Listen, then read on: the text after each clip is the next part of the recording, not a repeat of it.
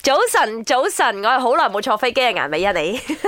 早晨，早晨，我還好啦，都有飛下。咩嘢？啊？我係上一輪咪一齊坐翻嚟嘅喺百利講呢啊好啲。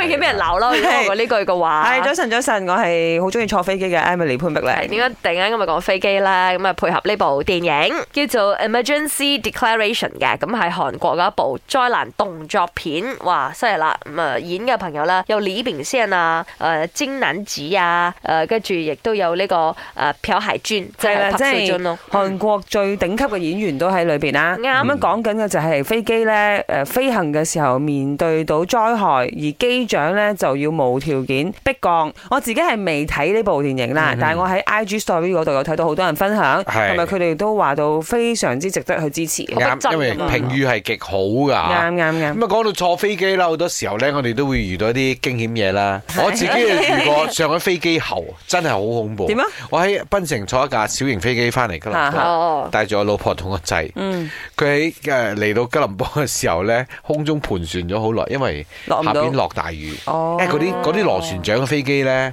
佢佢嘅嗰個穩定性唔係咁高係係係嘅，所以就唔方便誒降落啦。跟住大概喺空中盤旋咗四十分鐘左右，我就開始心諗哦嚇，仲仲有有冇冇油油嘅咧呢？喂，嗯，跟住個飛機師講：唔好意思，我哋唔可以再喺度盤旋啦，哈哈我哋要飛翻轉頭。哎呦，我飛花便 因為佢盤旋緊嘅時候，佢其實都唔好穩，唔係好穩定嘅。我 OK 我仔仲好細嘅嗰啊時，跟住我哋飛翻檳城，我就同我太太講，飛到檳城之後，我哋唔好再坐飛機啦，嗯我哋搭車翻。哦但係去到檳城嘅時候，佢唔俾你落機，哦因為落機又要另外計嘅， ，OK，所以佢只係攞另外一架打油嘅 truck 過嚟，打油入咗油之後，繼續飛我哋又飛啦。最驚嘅就係我飛翻檳城啦，佢已經係好冇油咗噶嘛啊。如果檳城嗰時候又天氣唔好咧，哦點樣降落咧？